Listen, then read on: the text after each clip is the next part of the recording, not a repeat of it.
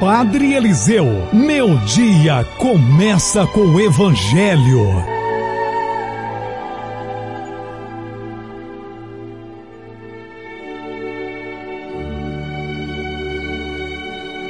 Louvado seja nosso Senhor Jesus Cristo, para sempre seja louvado. Bom dia, meus irmãos e irmãs. Mais uma vez temos a graça de poder começar o nosso dia meditando a palavra do Santo Evangelho. Hoje o Evangelho se encontra no capítulo 11 de Mateus, nos versículos de 10 a 24. Confiar em Deus não significa cruzar os braços e esperar que Deus faça tudo por nós, mas é ir adiante, fazendo a nossa parte. E Deus, sem dúvida, faz sempre a parte dele. Amados irmãos e irmãs, quem confia nada teme ou sabe o que deve temer. Quem confia não desanima na missão, mesmo que as coisas pareçam impossíveis.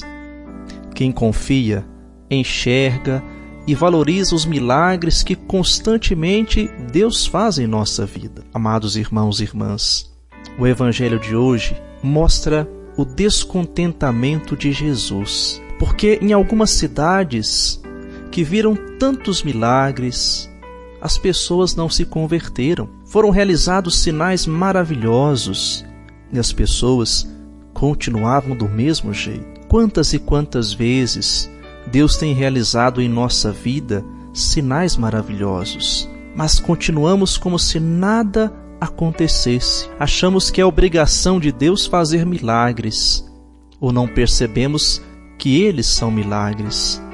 Já não nos surpreendemos mais com os sinais de Deus.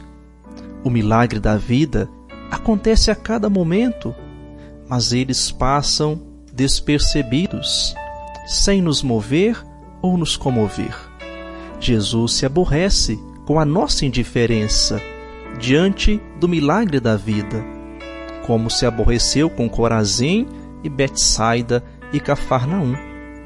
Amados irmãos e irmãs, nesta palavra hoje do Santo Evangelho, Jesus nos pede uma atitude mais sensível diante das, dos sinais que Deus tem feito no mundo e, claro, na vida de cada um de nós. E que esses sinais possam nos conduzir a uma mudança de comportamento e uma mudança sempre para melhor, mediante esses sinais. A ação de Deus existe para transformar a nossa vida, e com a vida transformada, nós podemos nos colocar sempre mais à disposição de Deus para que Ele possa nos enviar para a missão de promover a vida. Amados irmãos e irmãs, vamos hoje agradecer o milagre da vida. Às vezes nós queremos tantas coisas extraordinárias, grandes prodígios, e nós nos esquecemos que o milagre da vida é o milagre mais importante que nós temos e nem sempre nós agradecemos, nem sempre nós enxergamos na vida o grande milagre que Deus nos oferece todos os dias. Meu irmão, minha irmã, receba neste momento a bênção de Deus para você viver bem o seu dia. Deus vos abençoe e vos guarde. Amém. Ele vos mostre a sua face e se compadeça de vós. Amém. Volva para vós o seu olhar e vos dê a sua paz. Amém. Abençoe-vos o Deus Todo-Poderoso, Pai e Filho e Espírito Santo. Amém. Tenham todos um ótimo dia e até o nosso próximo encontro.